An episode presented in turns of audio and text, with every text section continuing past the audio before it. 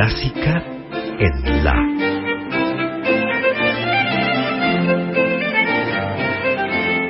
Idea y conducción, Margarita Celarayán.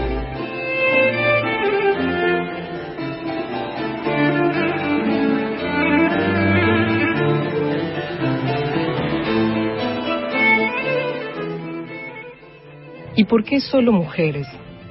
Pues por esa sensación de abrir las aguas quietas y extraer de allí abajo un montón de sorprendentes criaturas abisales. Además, leyendo biografías y diarios de mujeres, una descubre perspectivas sociales insospechadas, como si la vida real, la vida de cada día, compuesta por hombres y mujeres de carne y hueso, hubiera ido por derroteros distintos de la vida oficial, recogida con todos los prejuicios en los relatos porque hay una historia que no está en la historia y que solo se puede rescatar aguzando el oído y escuchando los susurros de las mujeres. Rosa Montero, nosotras, historias de mujeres y algo más.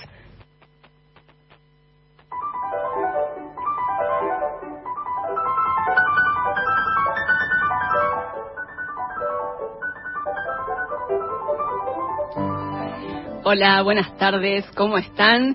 Estamos estrenando esta nueva temporada, la cuarta de Clásica en la, este programa que comenzamos allá por el año 2020, que dedicamos a la actividad de compositoras y de directoras de todos los tiempos, del pasado y de la actualidad. Eh, yo soy Margarita Celarayán, estoy con Laura Cristaldo en la operación técnica, Norberto Lara en la coordinación de aire y aquí en el piso mi compañera Carolina Guevara. Hola, hola Caro, ¿cómo estás? ¿Cómo andas, Marga? ¿Bien? Muy bien, muy bien aquí, entusiasmada por este comienzo. Después del receso del mes de enero, estamos aquí una vez más, comenzando un nuevo año de Clásica en la. Caro, antes de empezar con el programa en sí, te voy a pedir si puedes recordarnos las vías de contacto y nuestras redes sociales. Claro que sí, pueden comunicarse con nosotras durante el programa, es decir, hasta las 20 al 49990967 o bien escribir a través del WhatsApp al 1553355367 y además pueden seguirnos en redes sociales, Instagram y Facebook, arroba en la clásica. Exactamente, así es. Y antes de empezar con las propuestas que tenemos para ofrecerles hoy en este programa, que se va a extender hasta las 20, me gustaría volver un poco sobre el porqué de la existencia de este espacio, ¿no? Aprovechando que es el primer programa después del verano y ya nuestra cuarta temporada, y sabiendo que siempre hay algún oyente nuevo que se suma, eh, nos gustaría, me gustaría eh, retomar esta idea de el por qué. ¿Por qué hacemos clásica en la? Creo que es probable que algunos de ustedes se pregunten justamente para qué existe un programa como este, ¿no? Hasta es probable que algunos incluso estén cansados, un poco cansados de que se hable reiteradamente de la actividad de las mujeres, en este caso en el mundo de la música clásica o académica, como querramos llamarla porque lo cierto es que desde hace unos años es un tema que está en agenda, ¿no? El lugar de la mujer y es una temática en plena vigencia actualmente en Occidente. Pero, insisto, es probable que algunos de ustedes piensen que no tiene mucho sentido tal vez que existan estos espacios, puede ser que algunos lo, lo piensen, que no hay nada interesante por conocer, que nunca hubo una Mozart, nunca hubo una Bach, nunca hubo una Beethoven. Y es cierto, es muy cierto. Nunca las hubo. ¿Pero por qué? ¿Es porque las mujeres no son o no fueron suficientemente capaces o suficientemente talentosas? Y eso me lleva una vez más a remontarnos un poco a lo que ha sido la historia de las mujeres, particularmente en el terreno de la música. No me quiero explayar demasiado en ese sentido, por supuesto voy a tratar de ser breve, pero bueno, es sabido que en el plano de la música sucedió lo mismo, por supuesto que ha ocurrido en todas las áreas del quehacer humano, y es que las mujeres, como bien se sabe, estuvieron durante siglos relegadas a la esfera doméstica, alejadas de la esfera pública, y, por lo tanto, alejadas de la posibilidad de, por ejemplo, acceder a una educación musical formal, alejadas de la posibilidad de desarrollarse profesionalmente, de vincularse socialmente con los actores que inciden en el campo musical, como pueden ser otros compositores, intérpretes, directores, editores, empresarios. Ese vínculo con esos actores es esencial para el desarrollo profesional. Lo sigue siendo, ¿no? Y para permitir la circulación de las obras, de las creaciones, de las composiciones. Todo esto que estoy mencionando eh, han sido limitaciones para el desarrollo de las mujeres en la música y muy particularmente en el ámbito de la composición. Es decir, que aunque hubiera existido, supongamos, alguna contemporánea de Mozart, por ejemplo, tan talentosa como él, eh, no hubiera podido desarrollarse profesionalmente porque el destino de las mujeres en el pasado era esencialmente una vida alejada de la esfera pública, ¿no? Y abocada esencialmente a lo doméstico y a lo familiar. A todo eso le tenemos que sumar los prejuicios que existían y que se afianzaron, sobre todo en los siglos XVIII y XIX, que básicamente ponían en duda las capacidades de las mujeres para desarrollar tareas intelectuales y creativas. Eran ideas que sostenían, por ejemplo, una que por alguna supuesta razón innata, las mujeres no eran capaces de llevar adelante esas actividades y eran creencias que estaban muy instaladas. Pero bueno, a pesar de todo eso, a pesar de ese entorno que básicamente disuadía a las mujeres, las desalentaba a que desarrollaran cualquier aspiración profesional, a pesar de todo eso hubo compositoras siempre, desde la Edad Media y en todas las épocas. Algunas pudieron desarrollarse profesionalmente, otras lo hicieron de manera más esporádica y aficionada, pero lo cierto es que hubo muchas más de las que podemos imaginar de antemano. Por todo eso es que creemos todavía que es necesario que exista este espacio, como Clásica en La, porque esas, compositoras existieron y para que las compositoras de hoy tengan las oportunidades que merecen y que no tuvieron las del pasado, estamos en un contexto afortunadamente más favorable, ¿no? Por supuesto, es importante conocer esa historia. Y es importante que sigan existiendo iniciativas para derribar las barreras que todavía hoy limitan la actividad, en este caso, de compositoras y de directoras. Esperamos siempre que más temprano que tarde ya no sean necesarios espacios como este. Y creo que eso va a suceder cuando ya no nos sorprenda por ejemplo, ir a un concierto y encontrar que hay una obra de una compositora programada, o eh, cuando ya no nos llame la atención ver a una directora en el podio frente a una orquesta, ¿no? De a poco algo de todo eso, algo de todos esos cambios se están produciendo. Hay cosas que están cambiando, pero bueno, es un camino largo y lento también, ¿no? Así que una vez más estamos aquí por cuarto año consecutivo en Clásica en La con esta propuesta y vamos a seguir, por supuesto, compartiendo música de compositoras de todos los tiempos y también actividades de directoras de orquesta, también alguna vez, porque no, de directoras de coro. Desde que comenzamos con Clásica en La, siempre compartimos al inicio de cada programa la historia de una compositora del pasado. Y nuestro relato de hoy nos lleva a Florencia y comienza en los últimos años del siglo XVI.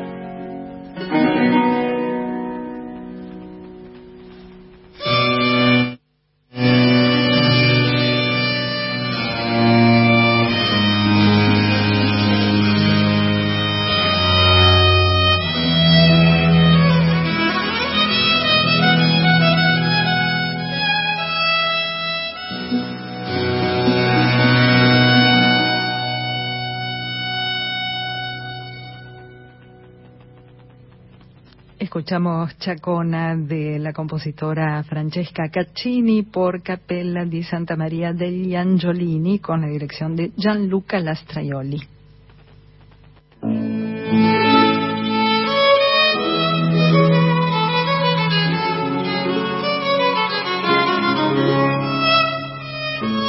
Y volvemos en este primer programa de este año de Clásica en la a una compositora imprescindible, un nombre que ya puede empezar a sonar familiar, creo, para algunos melómanos, pero su música todavía no tiene la difusión que creo que merecería. Francesca Caccini fue, hasta donde se sabe, la primera mujer autora de una ópera. Toda su familia y toda su vida en realidad estuvo eh, relacionada con vínculos familiares atravesados por el canto, por la música, pero especialmente por el canto. Fue hija hermana, esposa y madre de cantantes. Francesca Gaccini nació en Florencia en el año 1587 y su padre era Giulio Caccini, famoso compositor de la época. La madre, Lucia Gagnolandi, era una cantante, al parecer muy talentosa también. Así que, naturalmente, Francesca creció en un hogar lleno de música que además era frecuentado por poetas y por pintores, así que era un ámbito muy artístico. Recibió una educación humanista y muy sofisticada, con conocimientos sobre las más diversas disciplinas. Estudió latín, retórica, geometría, filosofía, astrología, lenguas contemporáneas y, claramente, música también, por supuesto. Desde muy chiquita, Francesca aprendió a tocar el clave, la guitarra española, el laúd, el arpa, la tiorba, la viola, y en esa época, estamos hablando de comienzos del siglo XVII en Florencia, eran habituales los ensambles de mujeres. Y esa fue una situación que le permitió justamente a Francesca presentarse con frecuencia como cantante desde bastante joven, desde los 13 años. Para eso contaba con el respaldo claro de su padre, que como dijimos era el reconocido compositor Giulio Caccini y él se ocupó de promover las actuaciones de Francesca como cantante, nada menos que en la corte de los Medici. Así que durante los festejos por la boda de Enrique IV de Francia y su segunda esposa, María de Medici, en el año 1600, la joven Francesca deslumbró a los asistentes con su voz.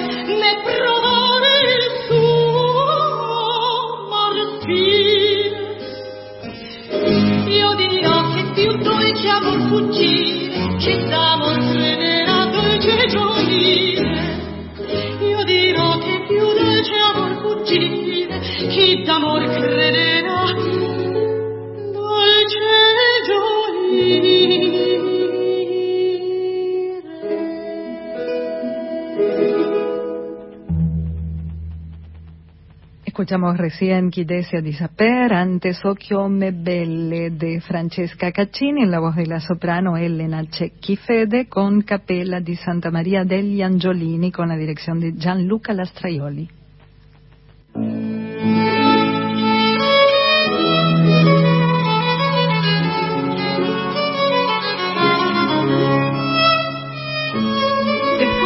Actuación que les mencioné hace un rato de Francesca Caccini en los espectáculos que enmarcaron la boda de María de Medici con Enrique IV en el año 1600, Francesca fue invitada a sumarse a la corte francesa, pero parece que su padre, Giulio Caccini, no quiso y decidió que ella permaneciera en Florencia. Así que Francesca trabajó en la corte de los Medici. En 1607 fue nombrada con el cargo de la música, así, la música, del Gran Duque de Toscana. Y una- un cargo que eh, implicaba una serie de tareas como cantante, instrumentista, como profesora. Parece que también estaba a cargo de evaluar las interpretaciones de otros músicos y también se desempeñó como compositora, como pudimos apreciar, ¿no? y se convirtió en la música mejor remunerada en la corte de los Medici. En 1607, cuando tenía 20 años, Francesca Caccini se casó con otro cantante de la corte que se llamaba Giovanni Battista Signorini y tuvieron una hija que se llamó Margherita. Una tocaya mía. Una tocaya. en esa misma época, ese mismo año, hacia 1607, Francesca, como les decía, también empezó a incursionar en la composición y también a dar a conocer sus creaciones en la corte de los Medici. Unos años más tarde, en 1618, Francesca Caccini publicó Il primo libro delle musiche, que es una colección de 32 piezas que incluye sonetos, madrigales, arias, canzonetas, himnos, romanescas. Es una serie de piezas que Francesca usaba para enseñar técnica vocal a sus alumnas. Y es el único volumen de arias que publicó. Les propongo ahora escuchar una de esas arias que se llama Non so quel sorriso. Non so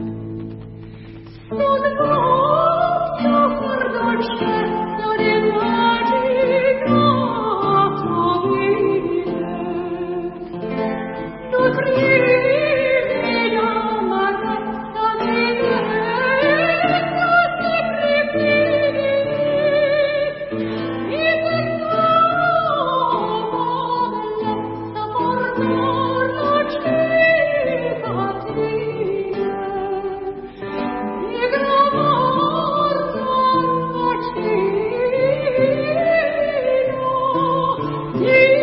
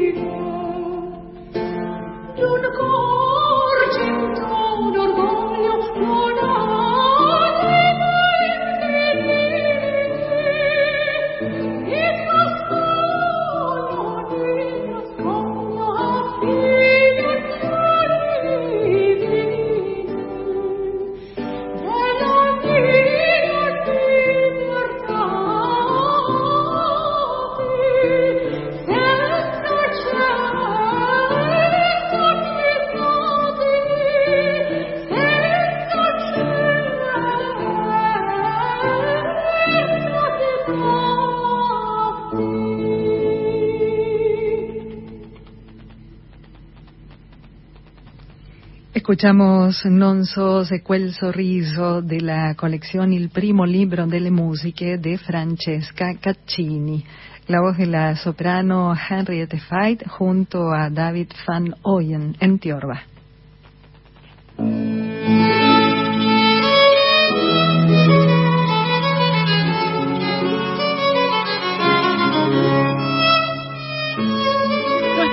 Compositora histórica de hoy, Francesca Caccini, fue muy admirada y reconocida por sus colegas y también por sus patrones en la corte florentina de los Medici. Durante más de 20 años, hasta más o menos 1627, Francesca asumió varias tareas, como les contaba, para esa famosa familia de mecenas. En 1626, su esposo falleció y al año siguiente ella se instaló en Luca y ahí se volvió a casar esta vez con un aristócrata, que fue el padre de su segundo hijo.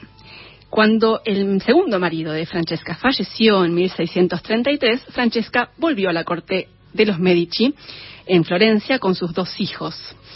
Se sabe poco de los últimos años de su vida, pero sí se sabe, por ejemplo, que vivió junto a su hija Margherita en un convento que se conocía como La Crocetta, que además de ser un convento conocido por su actividad musical, en esa época se había convertido en una especie de residencia o de retiro para mujeres sin marido de la corte de los Medici, incluso algunas princesas vivieron ahí.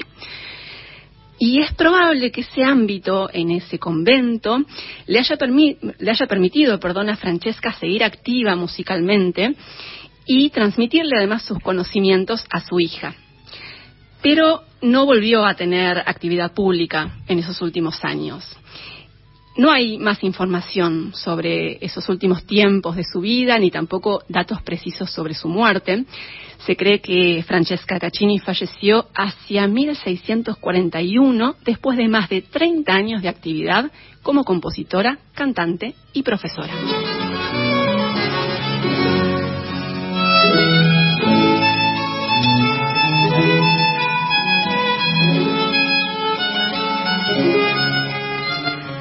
Francesca Caccini compuso piezas sacras y seculares, vocales e instrumentales, y en 1625 estrenó La liberazione di Ruggero dall'isola d'Alcina, la liberación de Ruggero de la isla de Alcina, la única de cinco óperas que compuso, la única, perdón, la única que sobrevivió de las cinco óperas que compuso y como les decía al principio, se cree que fue la primera ópera compuesta por una mujer en la historia de la música. El libreto de esta ópera está basado en el Orlando Furioso de Ariosto, igual que la Alchina de Händel, y eh, se centra esta ópera en dos hechiceras muy diferentes, Alchina y Melissa. Alchina es muy sensual y muy dominante y Melissa es su contracara, es benevolente y es, eh, digamos, la buena de la película, ¿no? y bueno, en su isla encantada, como se sabe, Alchina seduce y hechiza a hombres y cuando se aburre de ellos, los convierte en plantas. Ah. los convierte en plantas, así es. Eh, Melissa, la otra hechicera, llega a la isla para rescatar a uno de los prisioneros, Ruggiero, y para devolverlo a su amada, la princesa Bradamante, ¿no? La amada de Ruggiero. Y bueno, hay un, enfrentamiento entre las dos hechiceras, una especie de batalla por el alma de Ruggiero. Finalmente Melissa logra liberarlo y después vuelve para rescatar a otras víctimas de Alchina. Lo que vamos a escuchar de esta ópera de Francesca Caccini, la que se cree, como, eh, como dijimos, que fue la primera ópera compuesta por una mujer en la historia de la música, vamos a escuchar la escena final. Eh, acá eh, Melissa regresa a la isla para rescatar a los prisioneros y los caballeros liberados cantan celebrando su libertad. Así que vamos a compartir entonces la escena cuarta, el final de La liberazione di Ruggero dall'isola d'Alcina de Francesca Caccini y después Caro nos cuenta bien quiénes son los intérpretes.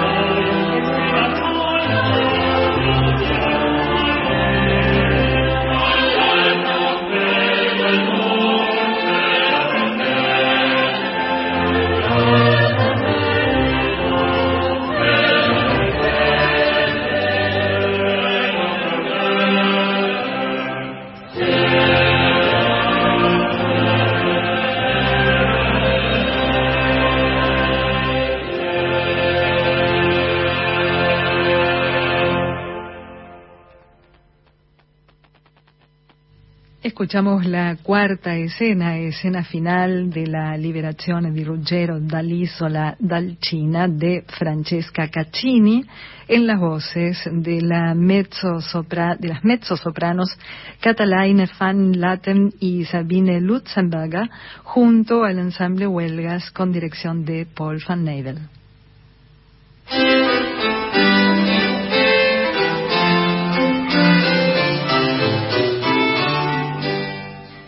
Seguimos en Clásica en La, en este primer programa de este nuevo año 2023, comenzando la cuarta temporada de, este, de esta propuesta que iniciamos allá por el año 2020, apenas un par de semanas antes de que empezara la pandemia. Así que pudimos hacer justo, sí, hicimos en ese momento con mi compañera Gisela López, hicimos eh, un, par de programas en vivo y después, bueno, vino la pandemia y vino todo lo que ya conocemos. Pero bueno, acá estamos en vivo, afortunadamente, sin barbijo, sin distanciamiento ya. Y venimos de compartir eh, el relato de la vida de Francesca Caccini, esta compositora que, como les decía, fue la primera compositora de ópera de la historia, por lo menos de la que se tiene información. Y ahora vamos a saltar unos siglos más acá, nos vamos a venir un poquito más adelante, pero no tanto, nos vamos al siglo XIX, para compartir otra ópera, o fragmentos en realidad de otra ópera de una compositora, en este caso francesa, eh, que nació en 1805 y que se llama, se llamó Louise Bertin.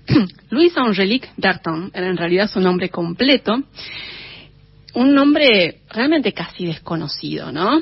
Entre lo que son eh, justamente eh, los nombres de las compositoras. Hay algunas que ya nos suenan un poco más familiares y otras que siguen siendo muy nuevas aún. Louise Bertin es sin dudas una de ellas.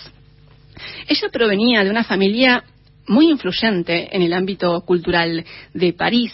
El padre de Luis era el dueño del Journal de Debat, que era un diario muy importante de la época. Y la familia estimuló desde muy temprano las inquietudes artísticas de la pequeña Luis, que se interesó muy pronto por la pintura, la poesía y también, claro, la música. Y en esas primeras décadas del siglo XIX, la ópera era un espectáculo que estaba muy de moda en París.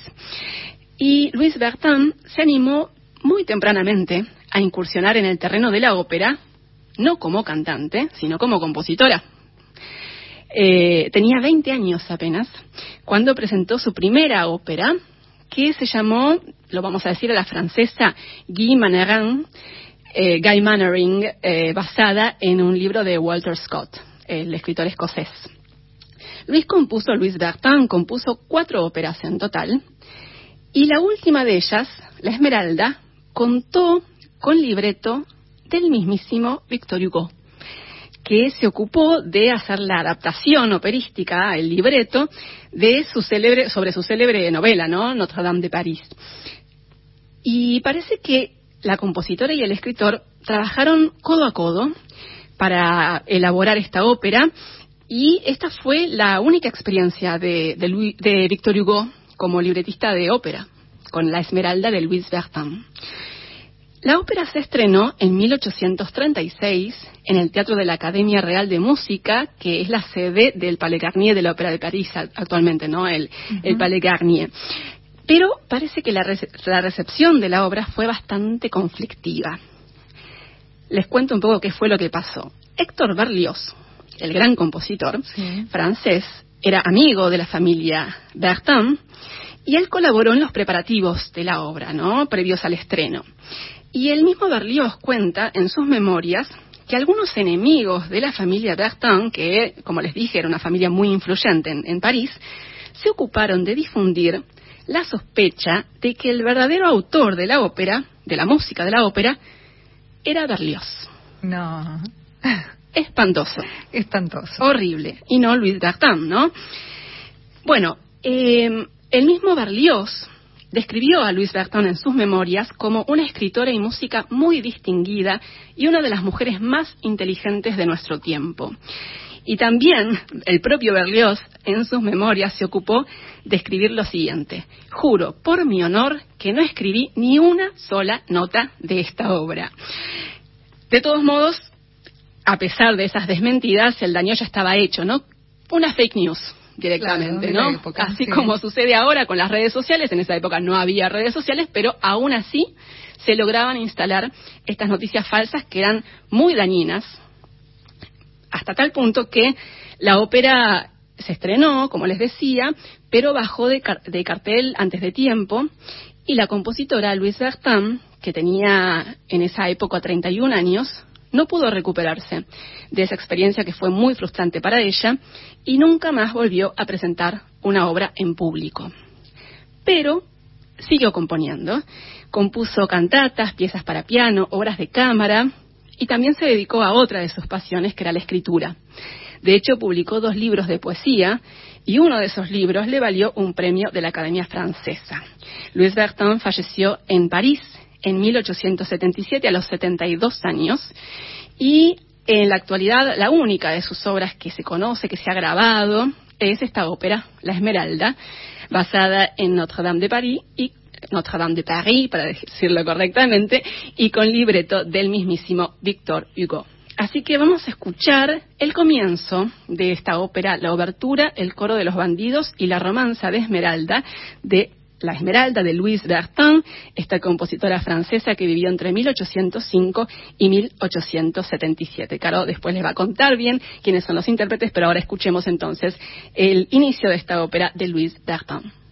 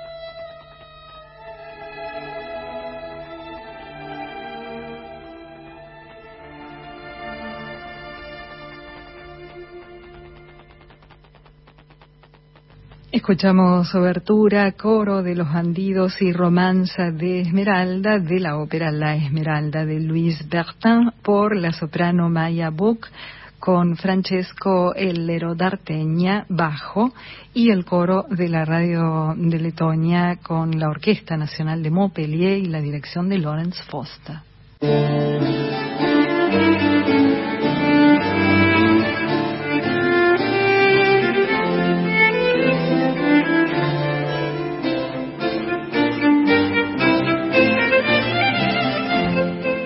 La segunda y última hora de Clásica en la, este espacio que dedicamos a, a, las actividades, creaciones y trayectorias de compositoras y de directoras de todos los tiempos. Estamos hasta las 20 aquí en la 96.7 con Miguel Gauna, con Laura Cristal, no, perdón, Miguel Gauna todavía no llegó, Laura Cristaldo, Norberto Lara, Carolina Guevara, yo soy Margarita Celarayán. Y antes de seguir, Caro, te voy a pedir si puedes recordarnos las vías de contacto y las redes sociales. Dale, les recordamos entonces, pueden comunicarse con nosotras durante el programa hasta las 20 al 49990967 o escribir a través de WhatsApp al 1553355367. Nos pueden seguir en redes sociales, Instagram y Facebook, arroba en la clásica y además les recordamos también que cada programa está disponible en formato podcast para poder escucharlo en cualquier momento en el dispositivo que tengan a mano. Todos los programas desde comienzos de 2021 están disponibles en plataformas digitales. Lo pueden buscar en Spotify y en iTunes como podcast clásica en la. Así es. Y eh, a propósito de vías de contacto, se comunicó con nosotras César Lorenzetti, que dice que la ópera La Esmeralda no se parece en nada a Berlioz. No, parece de Berlioz, por supuesto, no, no es de Berlioz. Eh, lo que dijimos fue que eh, contamos que en el momento de su estreno, el estreno de la obra en el siglo XIX, se eh, esparció el rumor de que la autora de la ópera no era Luis Bertin, que el autor de la música era Héctor Berlioz. Y el propio Berlioz, dijimos, que en sus memorias se ocupó de desmentir eso, pero a pesar de todo, eh, bueno, el rumor ya estaba, eh, digamos, eh, esparcido, ya el daño estaba hecho y a raíz de eso la compositora Louise Bertin nunca más eh, dio a conocer ninguna obra en público a pesar de que siguió componiendo, ¿no? Bueno, seguimos entonces en Clásica en la hasta las 20 y tengo algo para recomendarles. Eh, que ya comenté también en mi otro programa, en Ruta Nacional Clásica, y es que hoy se estrena aquí en la Argentina Tar, una película que viene sonando bastante, viene muy promocionada, por supuesto, porque es una de las grandes producciones candidata al Oscar, ¿no?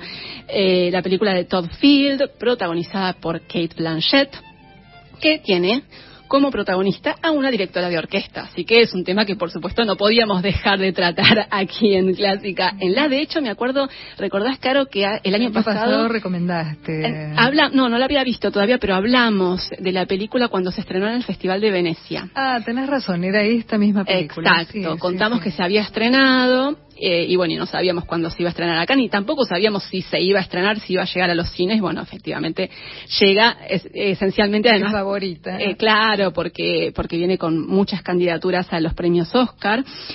Y eh, a propósito de esta película, eh, no está de más aclarar que es un relato ficticio, ¿no? Sobre un personaje ficticio. Lidia Tar es la protagonista, no existe, no existió ni existe. Eh, de hecho, todavía no existió nunca una directora de orquesta que alcance el nivel de consagración y de, y de reconocimiento y de trayectoria que, eh, logra este personaje en la ficción, Lidia Tar, ¿no? Es una especie, para trazar un paralelismo, una especie de Barenboim, ¿no? Eh, ella es parte de la élite del mundo de la música clásica les cuento más o menos lo eh, sin spoilear sin ¿eh? spoilear nada no por supuesto que no pero eh, este personaje eh, es eh, directora titular de la Filarmónica de Berlín. Hasta, hasta el día de hoy no ha habido nunca una, una directora mujer, mujer. Uh -huh. titular de la Filarmónica de Berlín. Ella también es compositora, etnomusicóloga, pianista, graduada del Instituto Curtis de Filadelfia, también de la Universidad de Harvard, de la Universidad de Viena. Eh, ha encargado obras a compositoras contemporáneas. Y cuando la película empieza, eh, Lidia está preparándose para completar un proyecto muy ambicioso, que es la grabación del ciclo integral de las sinfonías de Mahler con la Filarmónica de Berlín para el sello Deutsche Grammophon. Así que estamos hablando de las grandes ligas del mundo de la música clásica, ¿no? Las grandes instituciones, orquestas, sello discográfico, ¿no? La consagración más absoluta. Así que, bueno, justamente por todo esto, estos rasgos que nos muestran de, la trayectoria de Lidia Tarr, bueno, es una personalidad muy poderosa y muy influyente, ¿no? En el mundo de la música clásica. Ella vive en Berlín, es estadounidense, pero vive en Berlín. Y durante el comienzo de la película se nos va mostrando la forma en que eh, Lidia Tarr ejerce el poder, ¿no? Es arbitraria, es autoritaria, es también inescrupulosa. Y no voy a contar nada hasta ahí, solamente decirles que, bueno, sucede algo, una situación que altera el curso de las cosas, ¿no? Hasta ahí voy a contar. Se las recomiendo, véanla, es realmente muy interesante. Porque si bien, por supuesto, claro, la protagonista es una mujer, una directora de orquesta, como les decía, en realidad los ejes de la película son otros. Eh, los ejes de la película son el abuso de poder y la cultura de la, de la cancelación, que está tan en boga ¿no? y tan vigente en la actualidad y particularmente en el, en el mundo de la música clásica. ¿no? Y el hecho de que la protagonista sea una mujer y un hombre, eh, obviamente que no es una elección eh, casual ni inocente, y tiene que ver con que eh, esta elección permite que estas problemáticas que plantea la película tengan un impacto mayor en el espectador, me parece, ¿no? Justamente porque no, no estamos habituados a ver mujeres ocupando esos espacios de poder. Y bueno, lo cierto es que eso ya generó polémicas, ¿no? Ya hubo eh, discusiones y polémicas en torno a, la forma en que se retrata a esta mujer tan poderosa en el mundo de la música clásica, insisto, un personaje de ficción, ¿no? Por ejemplo, Mary Alsop la gran directora estadounidense, eh, que es una figura consagradísima, ya se mostró muy disconforme, ah, muy disconforme con la película. Ella, básicamente porque siente que Tar está un poco inspirada en ella misma. Y tiene algunas razones para sospechar eso, porque eh, al igual que Tar, Mary Allsop eh, tuvo como mentor a Leonard Bernstein, también fue la primera mujer en dirigir una orquesta importante en Estados Unidos, eh, además es lesbiana, eh, tiene una hija, está casada con otra música. Así que sí, es cierto que son unas cuantas coincidencias que tiene eh, Marin Alsop con este personaje de ficción. Y eh, Marin Alsop dijo, hay tantos hombres reales y documentados en los que esta película podría haberse basado, sin embargo se han valido de una mujer para el papel de la, a la que le dan todos los atributos de esos hombres. Asumir que las mujeres se comportarán de manera idéntica a los hombres o se volverán histéricas es perpetuar lo que ya hemos visto en el cine tantas veces. También hay una musicóloga británica que se llama Leah Broad, que se dedica a estudiar a las mujeres en la música y que también se ha quejado por este retrato eh, del personaje de Tar. A mí me parece interesante que el arte incomode, ¿no? Que nos interpele, que nos haga, nos haga reflexionar y eso pasa, me parece, contar. ¿no? Eh, me parece que, que, es lo que decía, si hubiera, si hubiera sido un hombre, no generaría el impacto que genera. Y, e insisto, las temáticas son otras, las temáticas esenciales y centrales de la película son otras. Es el abuso de poder y la cultura de la cancelación. Es una reflexión sobre esos temas. Y, y bueno, todo eso en el marco de, de, de la música clásica, el mundo, digamos, más exclusivo de, los profesionales de la música clásica, así que es una película realmente interesante y creo que todo melómano la, la va a disfrutar además, por supuesto, por, por el ámbito en el que transcurre, por su música, en fin. La cantidad de referencias. Sí, muchas referencias de personajes reales. ¿no? De hecho, la misma Marin Alsop se la menciona En, en Tar. Así que creo que también por eso ha habido algunas confusiones. Hubo gente que, pensó que, Lidia Tar era un personaje real, claro, que, existe, que es una, suerte de, biopic. Claro, y bueno, no, no lo es. No es un documental, no es una biopic, es pura ficción, pero por supuesto con elementos de la realidad, ¿no? Por eso incomoda tanto también. Así que bueno, eh, recomendadísima véanla. Y si la vieron ya cuéntenos, porque también está disponible en, algunas plataformas, así que, mm, así que también pueden contarnos si vieron Tar, esta película que se estrena hoy en los cines en la Argentina, y Kate Blanchett, la protagonista, bueno, ya sabemos que es una actriz increíble, y lo que hace en esta película es alucinante, realmente impresionante la actuación de Kate Blanchett. Ya por eso solo vale la pena la película, ¿no? Así que, así que bueno, recomendadísima entonces Star, esta película que se estrena hoy, película de Todd Field, eh, con esta mujer tan poderosa, directora de orquesta y compositora como protagonista. Vamos a compartir algo de eh, la música inspirada en la película. No es, es parte de la banda sonora, pero también es música inspirada en la película que compuso una compositora que ya ha venido a Clásica con su música, que es Hildur Gudnadottir no sé si lo dije bien, Caro, después vos, lo vas a decir mejor, algo así. Tampoco lo sé, voy a intentar, pero tampoco lo sé si alguien sabe islandés. Islandesa es, exacto, pero seguramente algo aproximado es. Vamos a escuchar el eh, moderato de la suite Tar de Hildur Gudnadottir por el cuarteto de cuerdas de la London Contemporary Orchestra.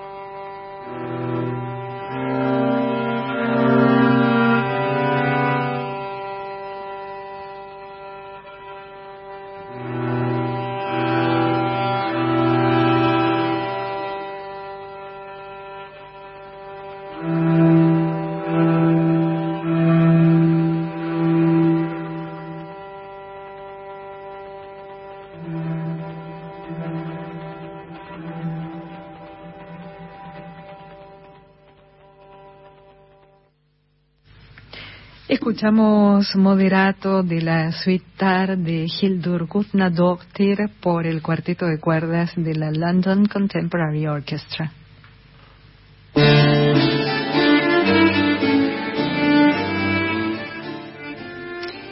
Seguimos aquí en Clásica en La hasta las 20 en la 96.7 compartiendo mucha música de compositoras. Y eh, el domingo pasado se estrenaron, se no, no se estrenaron, se entregaron. Se entre, venimos de un estreno, hablando de un estreno de la película Tar. Esto no, es otra cosa. Se entregaron los premios Grammy, estos premios tan famosos que entrega la Academia Nacional de Artes y Ciencias de la Grabación de Estados Unidos. Y entre los discos premiados hubo algunos álbumes con música de compositoras y uno de ellos fue el que ganó el Grammy en la categoría de mejor interpretación orquestal. Es un disco de la New York Youth Symphony, la Orquesta Sinfónica Juvenil de Nueva York, por un álbum eh, con obras de tres compositoras estadounidenses que son Florence Price, Jessie Montgomery y Valerie Coleman. Y eh, vamos a tomar de este álbum música de Florence Price, que es una compositora que ya ha venido en reiteradas ocasiones con su música aquí a Clásica en La. Recordemos que ella vivió entre 1887 y 1953 y que fue la primera mujer afroamericana que logró reconocimiento como compositora de música académica en Estados Unidos en los años 30. Ella en el año 1932 estrenó eh, su sinfonía número uno, nada menos que con la Orquesta Sinfónica de Chicago. Eh, vamos a, no vamos a dar detalles de su vida y su historia porque ya hemos hablado muchas veces sobre Florence Price. Simplemente vamos a recordar que eh, pudo desarrollar su actividad como compositora en ámbitos profesionales, aunque con dificultades porque le tocó vivir en plena época de segregación y de violencia racial en Estados Unidos y siendo afrodescendiente, ¿no? A pesar de eso, ganó premios y varias de sus obras se estrenaron mientras ella vivió.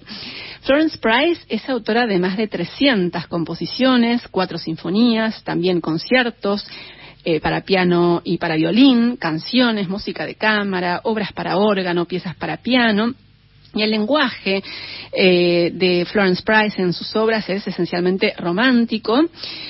Y eh, algo característico de, su lenguaje es que fusionó las, formas clásicas con elementos característicos de su propia herencia cultural.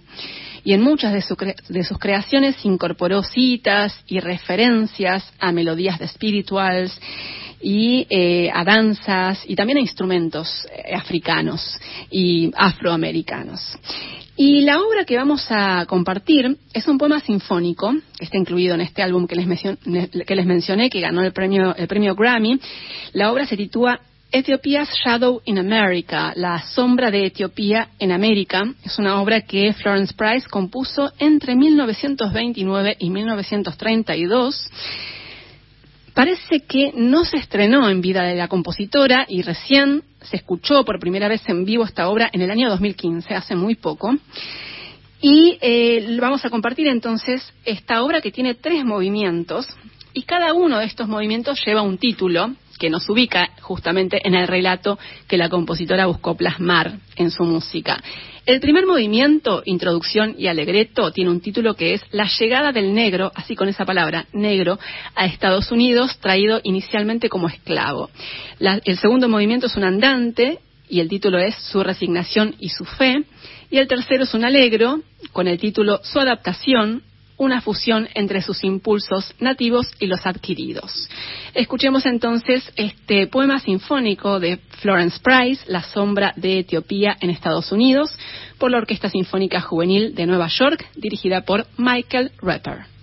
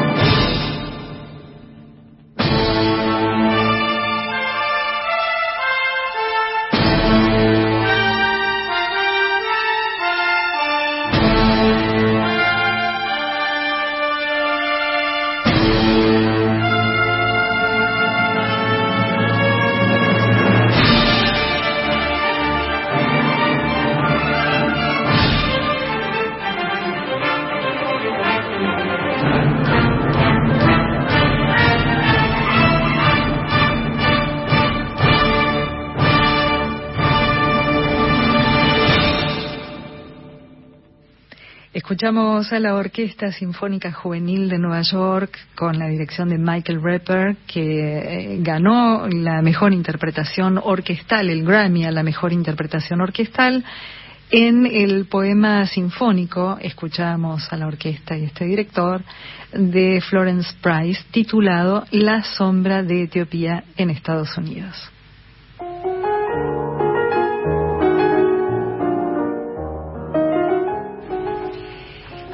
Estamos eh, ya en, la, en el último tramo, comenzando el último tramo de Clásica en la de hoy, primer programa de este nuevo año 2023. Y nos vamos a ir despidiendo con algo de nueva discografía. Siempre nos gusta traer registros recientes de obras de compositoras y lo que tenemos para hoy es una nueva grabación del concierto para piano y orquesta de Clara Vick Schumann. Siempre volvemos y siempre vamos a seguir volviendo a Clara Clara Vick, la gran pianista y compositora que recordemos vivió entre 1819 y 1896. El catálogo de composiciones de Clara no es tan extenso, pero incluye algunas obras bellísimas.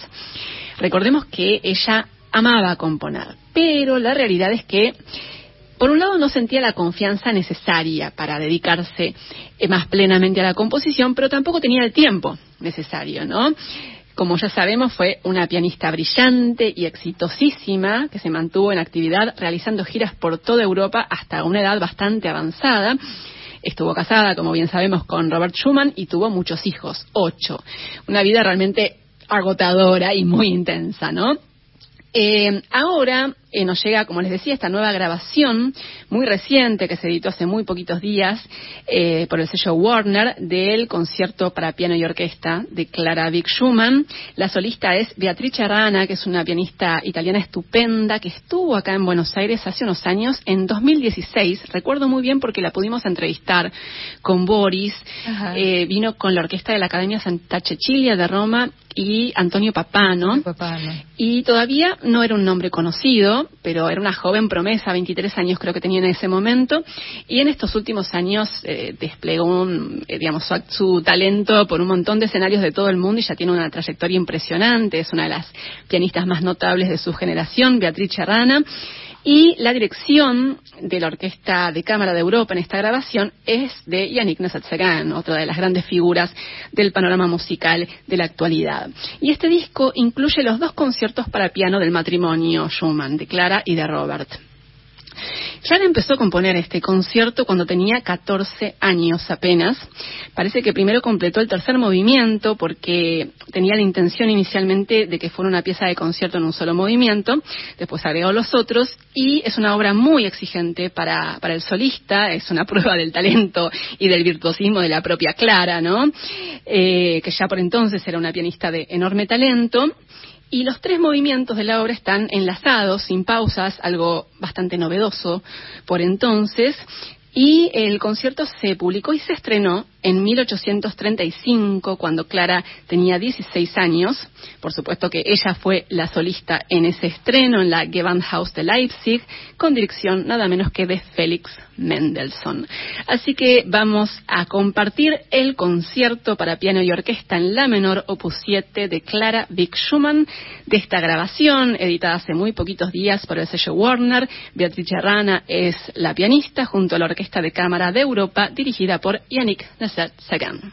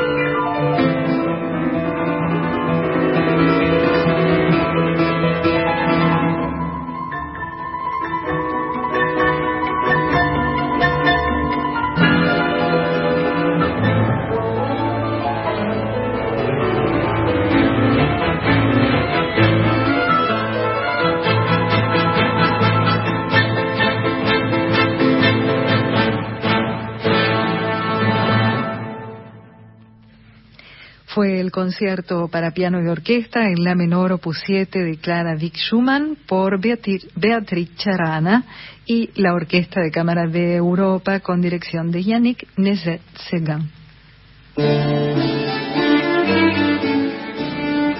Y así llegamos al final de Clásica en La, el primer programa de este año 2023, aquí en la 96.7. Muchísimas gracias Carolina Guevara por la compañía. Por favor, un placer. Eh, gracias también a Horacio Prado, que nos acompañó en la segunda hora en la operación técnica, Norberto Lara en la coordinación de aire y bueno, por supuesto, muchísimas gracias a ustedes por la compañía. Nos reencontramos el próximo jueves a las 18. Chao.